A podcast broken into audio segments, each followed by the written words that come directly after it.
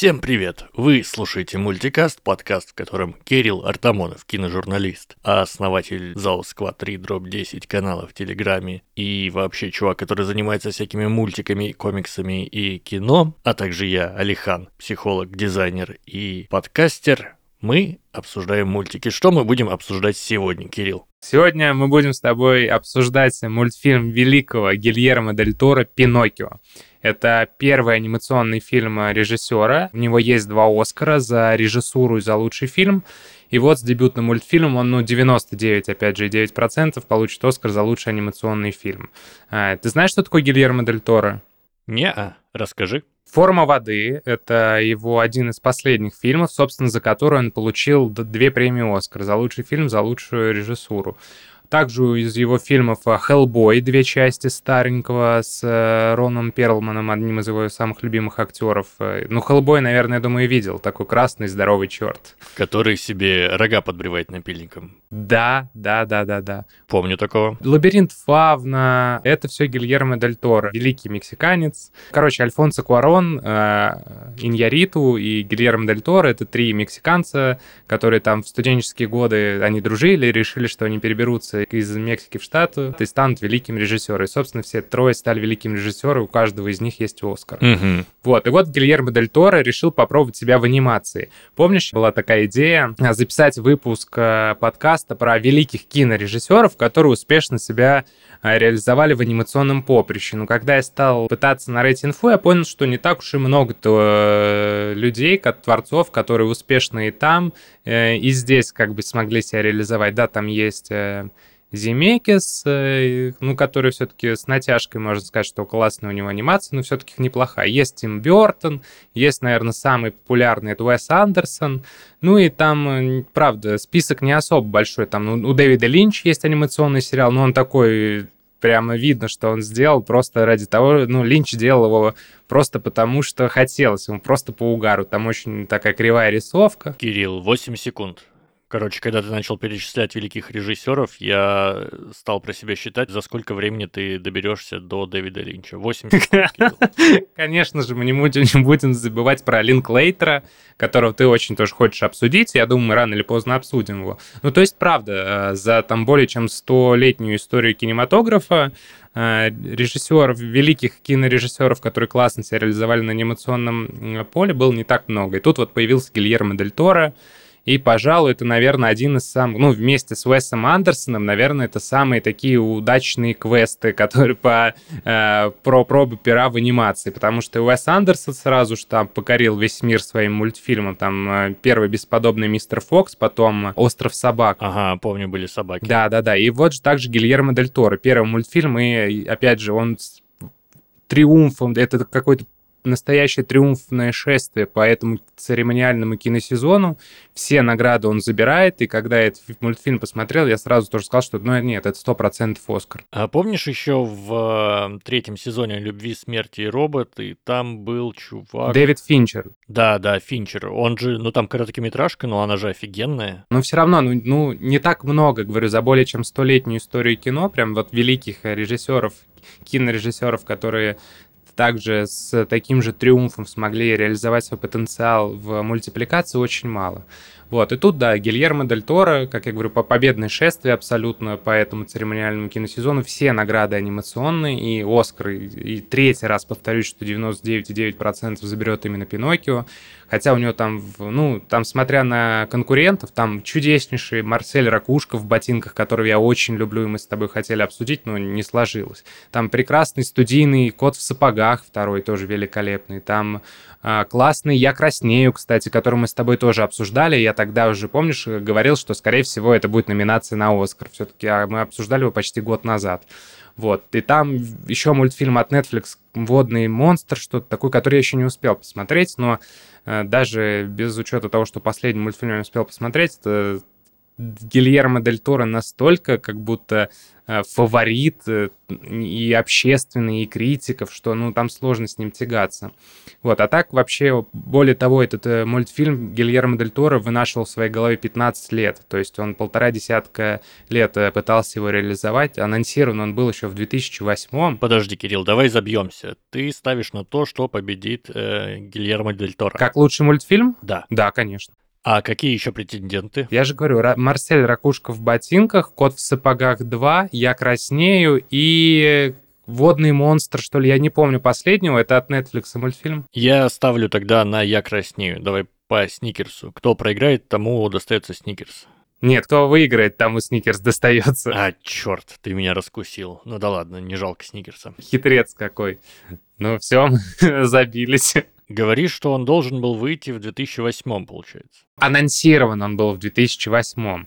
А, вот, анонсировал был в 2008, потом долгие годы он никак не мог проект сдвинуться с мертвой точки. Там потом говорили, что он выйдет в 2013, потом в 2014, но в итоге вот он вышел только в 2022. Ну и вот смотря а, на этот мультфильм, на эту великолепную покадровую кукольную анимацию, там же все было, это все, все куклы все вручную были сделаны, понимаешь, что, ну, наверное, оно стоило того эти 15 лет, потому что и визуал великолепный в мультфильме, и куклы просто, они как, ну, я не видел кукол, я видел буквально оживших там вернее, я как раз видел оживших кукол, что странно, не какие-то там пластмассовые, э, безэмоциональные, немного картонные, а прям вот ожившая кукла, что вообще великолепно. И э, опять же, понятно, почему он так долго не мог сдвинуться с мертвой точки, и сейчас я даже рад, что он так долго-долго не мог э, выйти и вышел потом, зато каким получился итог. Ты посмотрел мультфильм, как я понимаю, сегодня ты его досмотрел. Да, все так. Тебе понравилось? Слушай, ну не вызвало он у меня восторгов. В целом хороший, добротный фильм. Такой, нормальный. Ну, Интересный угу. визуал, действительно неплохой кукольные вот эти персонажи, это, ну, необычно по нынешним временам. С другой стороны, мне кажется, можно 3D какую-нибудь анимацию сделать, и никто не заметит подвоха. Ну, это ты что такое говоришь? Я не знаю, Лиха. Ну, какое 3D, когда кукла — это искусство целое, понимаешь? Это еще живет... А 3D, ну, души нет в этом. Ну, я понимаю, как много они на самом деле с этим ебались, сколько вложили усилий, чтобы все вот таким вот образом сделать. Это, ну, достойно уважения. Но я бы на их месте сейчас бы поступал по-другому. А вот у тебя есть два Оскара? Нет, Кирилл, у меня двух Оскаров нет, я же не Гильермо Дель Торо. Но вот просто для примера, знаешь, кто такие Коридор Крю? Нет. В общем, там история такая. Э, вот эти коридор крю — это чуваки, которые занимаются, ну, там, спецэффектами, маркетингом, короче, делают видосы, но, внимание, не мультики. Они вообще не про мультфильмы. Так вот, они что сделали? Они взяли людей, отсняли их на зеленке, абсолютно бюджетно, и дальше пользовались нейросетями. То есть они с помощью нейросетей там нарисовали задники, превратили вот эти отснятых чуваков в анимешных персонажей в анимацию, и у них получился короткометражный, маленький, но полноценный, получается, анимешный мультик. То есть у чуваков, которые мультиками не занимаются. То есть вот это вот круто. Но с другой стороны, наверное, должны быть и те ребята, которые по старинке вот делают кукольные мультики тоже. Кстати, насчет по старинке. А сколько лет Гильермо Дель Торо? Вот я когда смотрел мультик, у меня было ощущение, что мультик делал старик. Это правда? Сколько ему лет? Ну, он взрослый, за 50, по-моему, за 60. Конечно, он уже взрослый мужчина. Угу. Ну, это прям заметно по мульту, ну, по сюжету. Ну, я не знаю, что там заметно. Как я смотрел, я бы его посмотрел, как только он вышел. Это был, по-моему, ноябрь, что ли или начало декабря. И вчера, чтобы освежить память, я его на быстрой там перемотке, но так пересмотрел вновь какие-то моменты. И я вот что тогда остался под огромным впечатлением, что сейчас даже не столько от анимации кукольной и покадровой, а сколько от того, что на самом деле Гильермо Дель Торо смог э, в оболочку анимации засунуть настоящее антивоенное высказывание. Он, в принципе, начинал Гильермо Дель Торо, у него какие-то фильмы были посвящены исследованию темы фашизма, а, вот, и здесь э, мультфильм, где нам показывают, как работает пропаганда. Там даже есть арка про мобилизацию. И в целом это такое все-таки антивоенное большое высказывание анимационное. И я смотрел, думал, господи, как удивительно он смог попасть в информационную конъюнктуру, сам того не хотя. Слушай, ну, попасть в такую конъюнктуру несложно, по идее. Это нам сейчас кажется, что вот война, кругом все информационное пространство забито боевыми какими-то там действиями, и это нас сильно гнетет, но в другое время, там, не знаю, пять лет назад это было конъюнктурой для какого-нибудь там Нагорного Карабаха или Афганистана. Да, это сто процентов. Война есть всегда, к сожалению. Конечно. Очень жалко, что это так, но это так.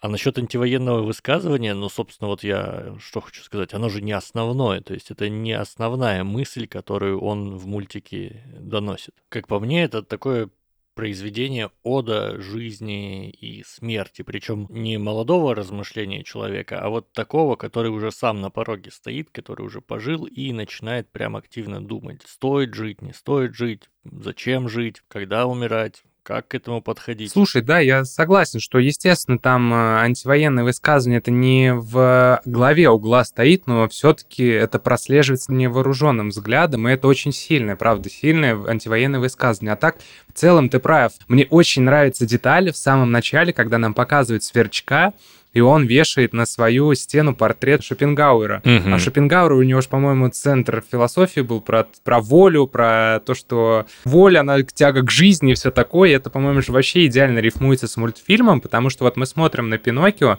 сколько в нем много воли вообще в этом э, человечке деревянном. Угу. Я думаю, что нет смысла лишний раз пересказывать сюжет Пиноккио. Это сказка Карла Колоди, которая, наверное, экранизировалась бесчисленное количество раз, и все ее знают так или иначе.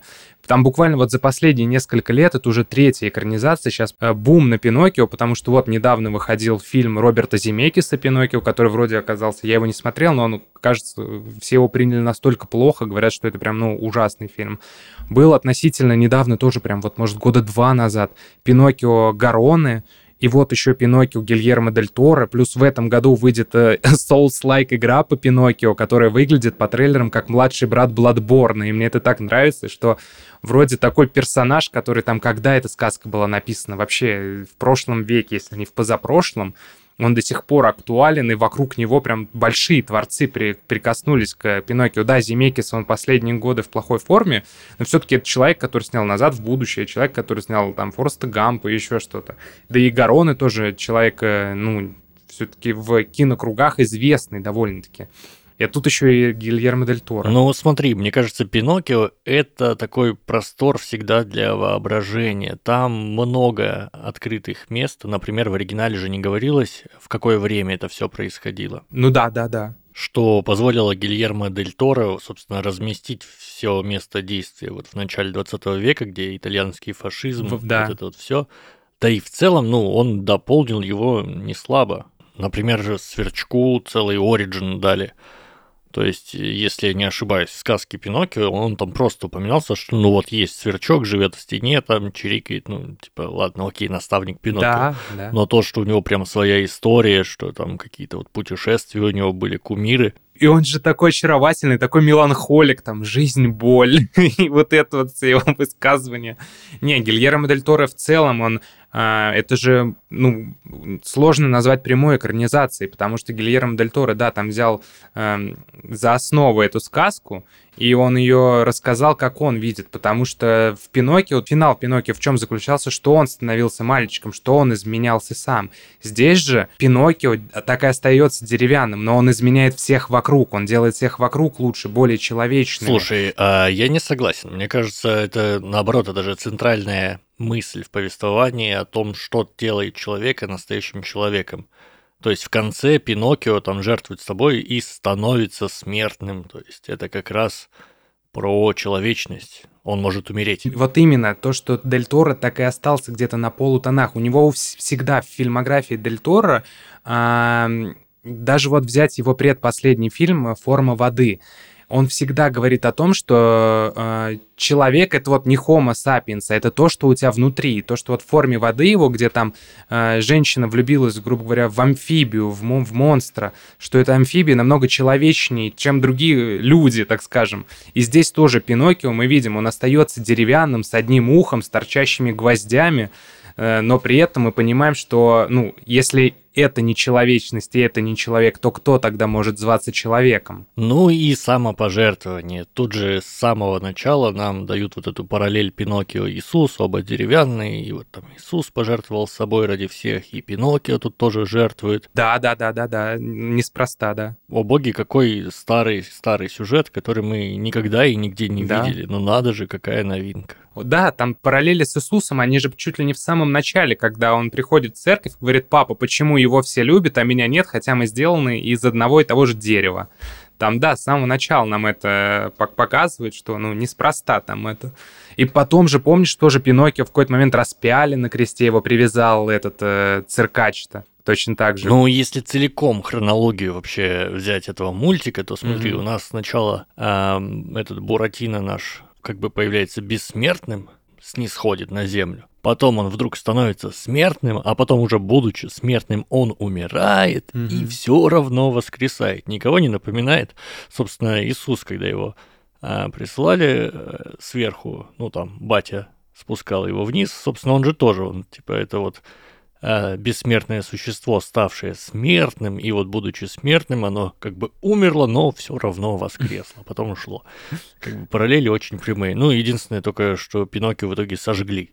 Да, да, да, да, да, да. Ну, потому что де- дерево горит лучше. Как его еще убить, если он все равно вернется? Он же тогда еще был бессмертным. Очень радостно, что вот именно у нас есть теперь такая итерация Пиноккио, потому что это все-таки главная сказка, наверное, Италии, а Гильермо Дель Торо — это главный сказочник Голливуда, наверное, ну, ну, вместе с Миядзаки, конечно. Это вот два таких больших творца, которые рисуют какие-то классные визуальные образы. Кстати, по-моему, там даже была какая-то отсылка к Миядзаки. Помнишь, вначале Сверчок видел каких-то лесных духов, пролетающих белых. Угу.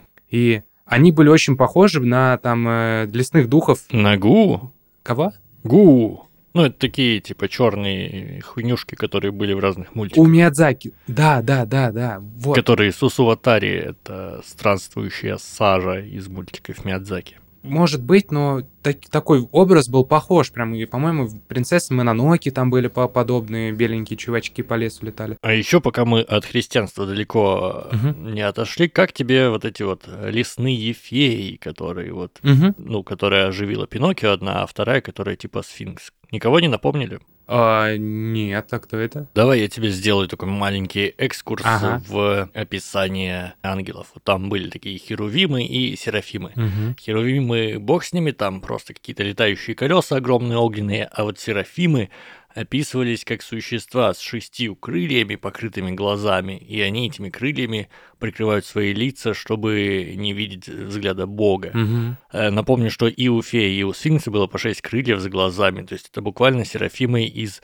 старого непопсового описания ангелов. Блин, ну честно, я, ну я не так хорошо сведущ в христианстве к своему стыду, я там когда-то в детстве сначала прочитал детскую версию Библии из-за того, что мне бабушка сказала, потом пытался взрослую версию, но тоже в детстве, но как-то я, ну, не особо сведущ в христианстве, вот, поэтому для меня, честно, вот сейчас ты прям глаза открываешь, и я думаю, ну, теперь еще больше э, логическая цепочка сводится к тому, что это очень такой э, наполненный библейскими мотивами мультфильм. Кстати, этих, этих двух сестер э, ты в оригинале смотрел, я надеюсь? Угу. Слава богу. Их озвучивала, как ты думаешь, кто?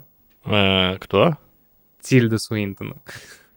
Ну, кого еще можно позвать, кроме Тильды Суинтон? Там, кстати, в мультфильме вообще просто гениальнейший подбор актеров дубляжа.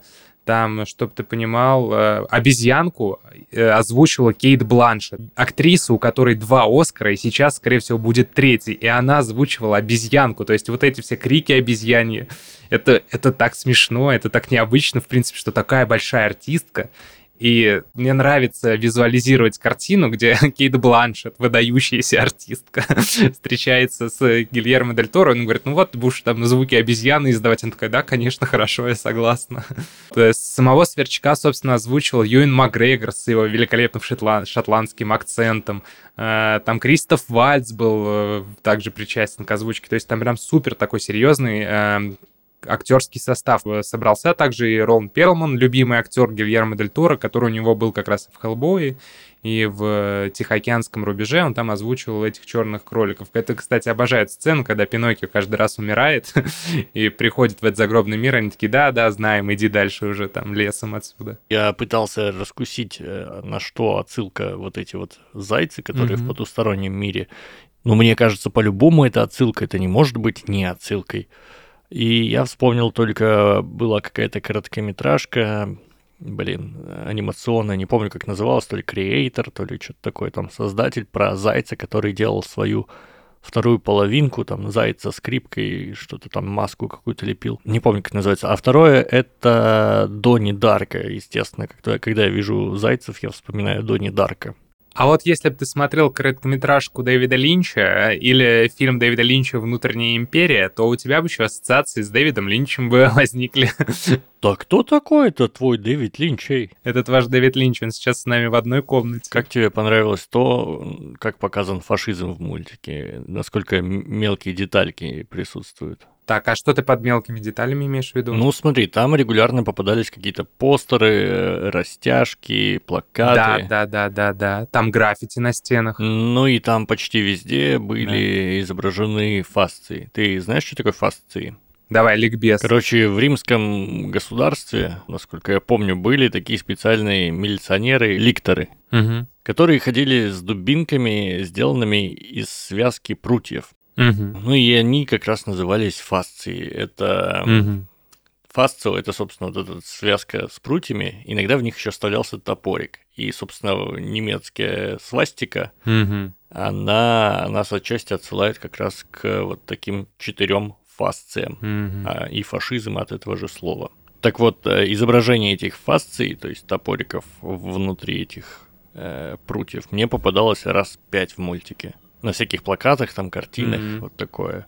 А еще помнишь сцену, где Джузеппе зиговал?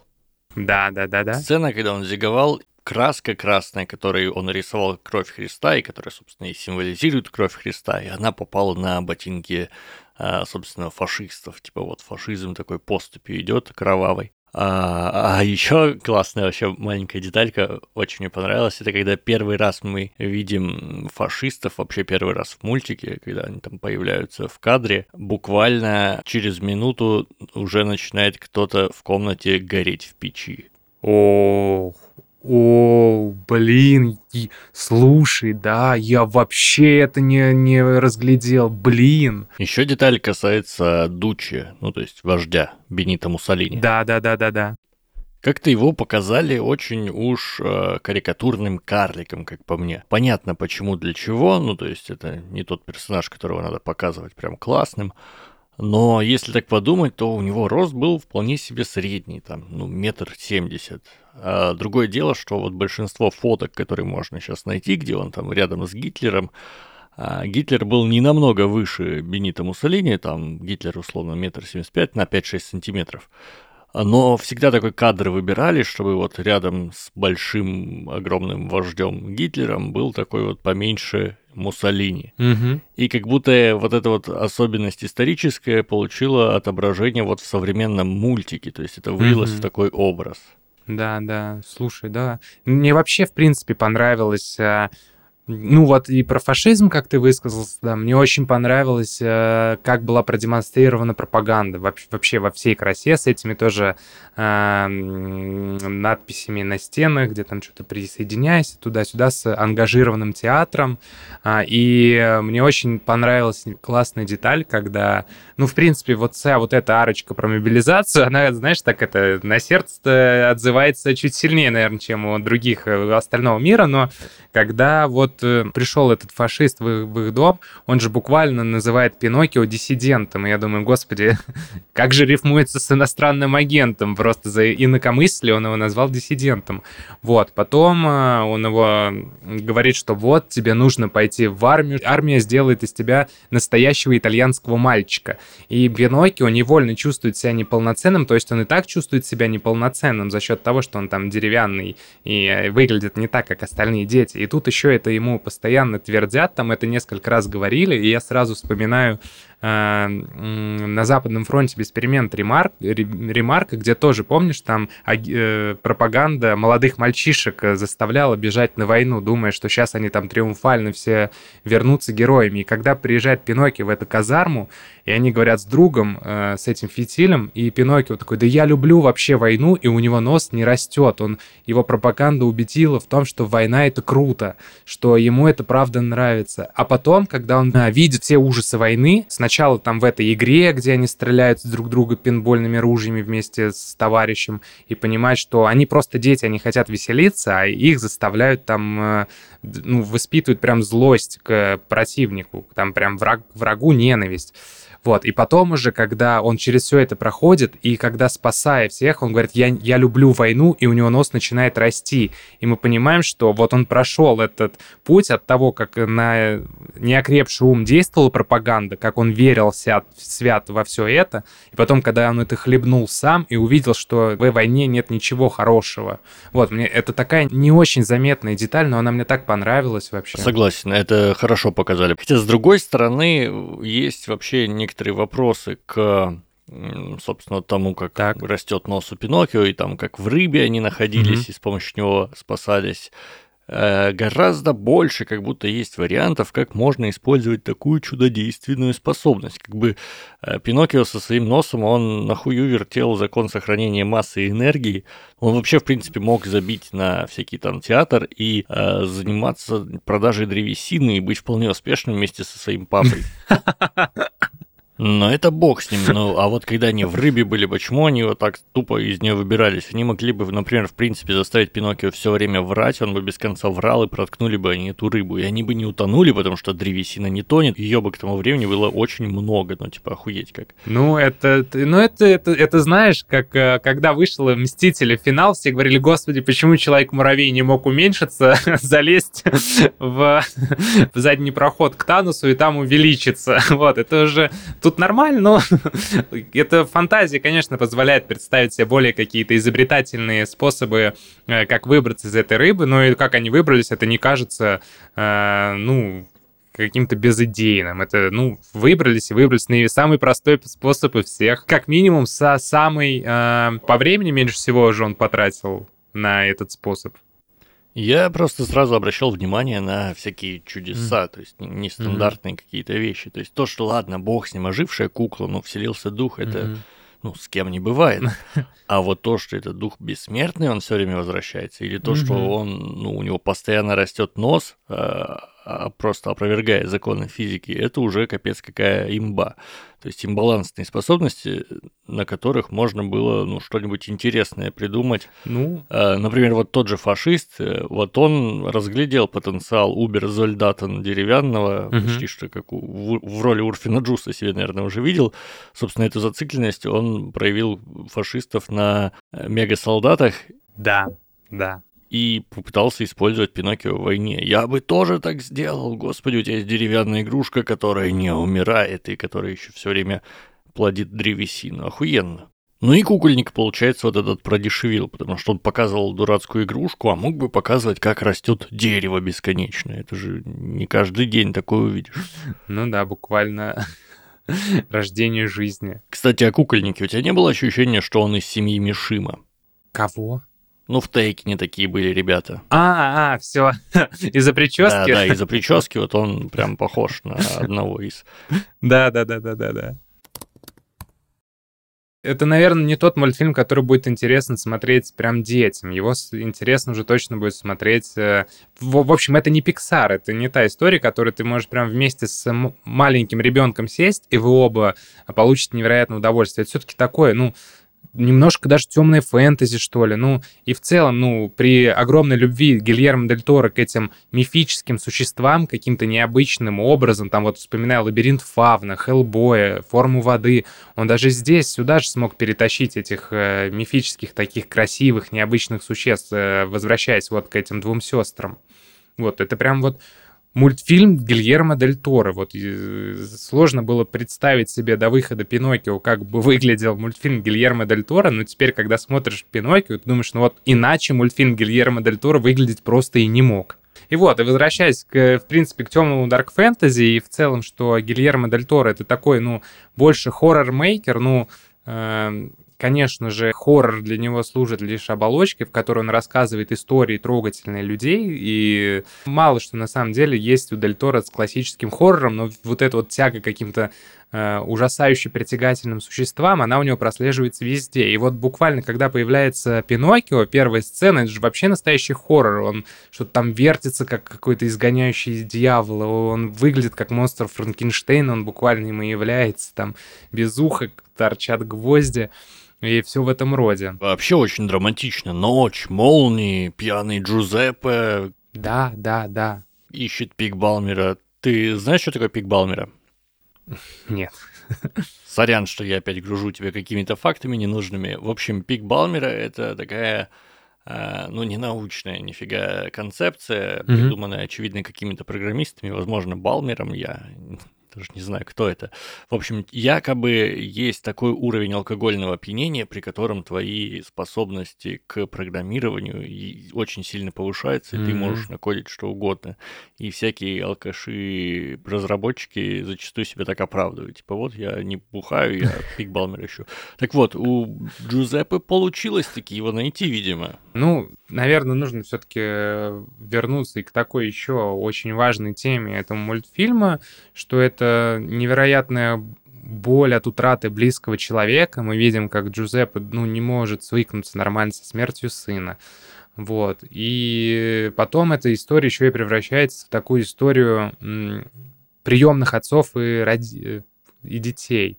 Потому что сначала там, ну, Пиноккио, который никогда не знал там любви, ласки и заботы, тянется к Джузеппе, там папа, папа, а тот ему сначала так отстраненно к нему, типа, нет, я тебя запру, никуда не пойдешь.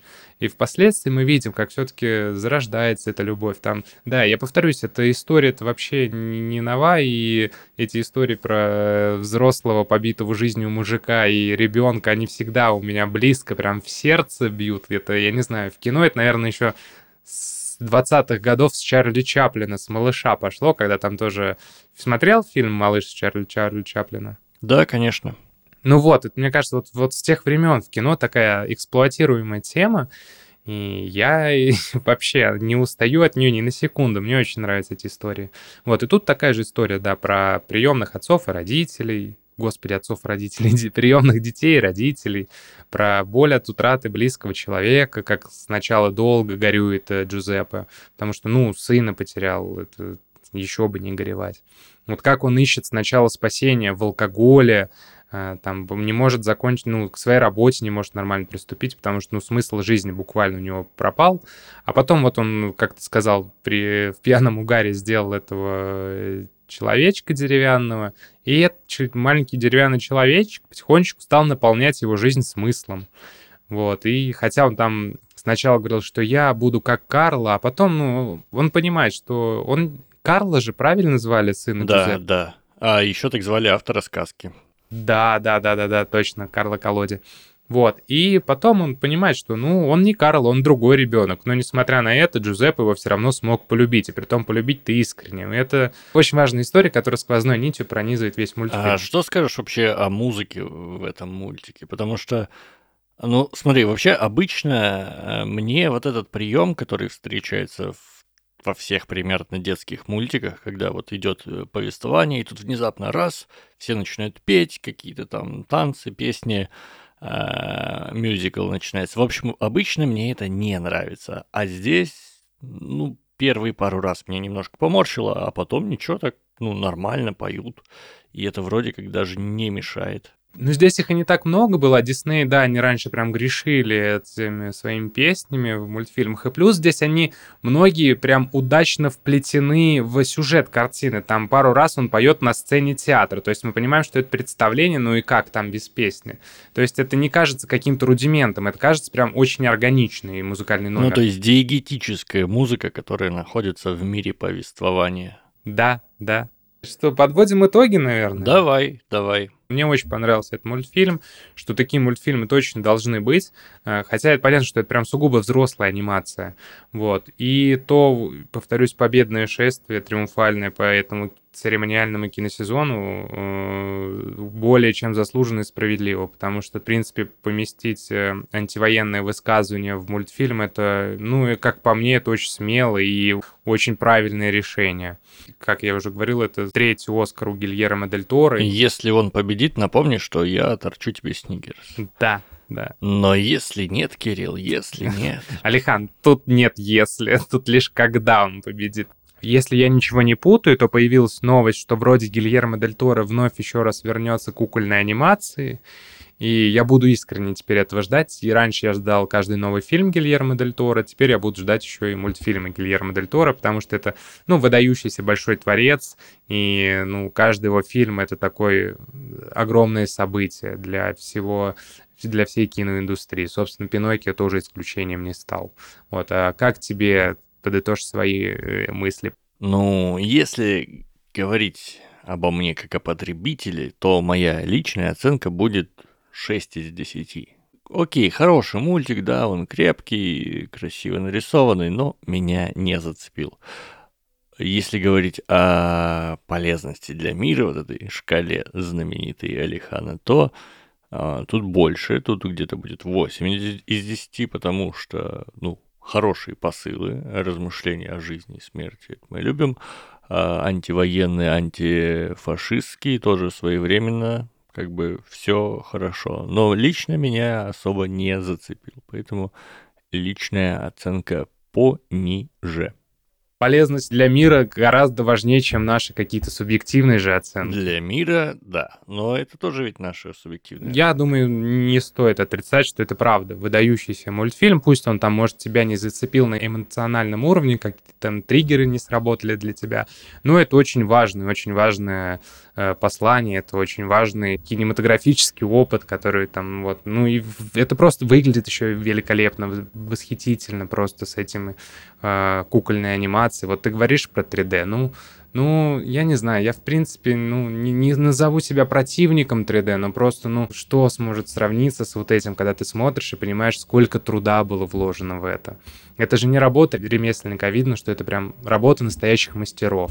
Все, наверное, поговорили про Пиноккио. Э, ты мне должен сникерс, э, я выберу какой. Пока еще нет. Я заглянул в будущее.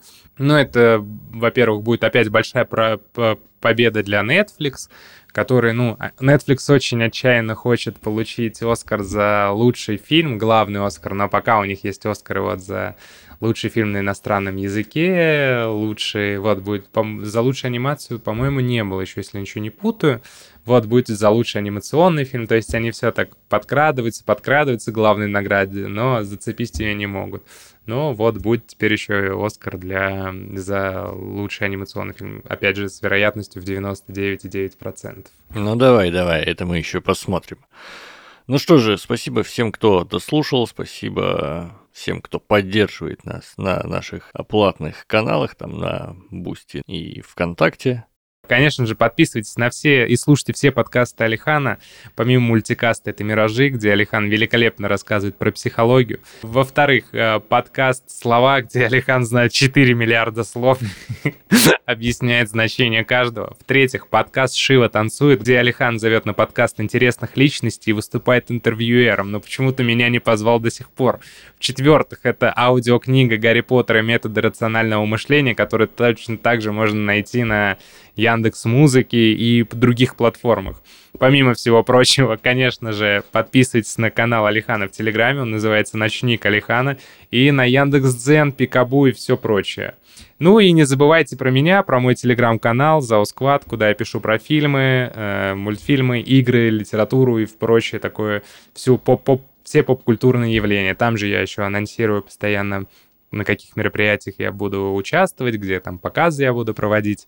А, подписывайтесь э, на мой паблик ВКонтакте, там тоже есть контент, которого нет в Телеграм-канале. Ну и что? Опа!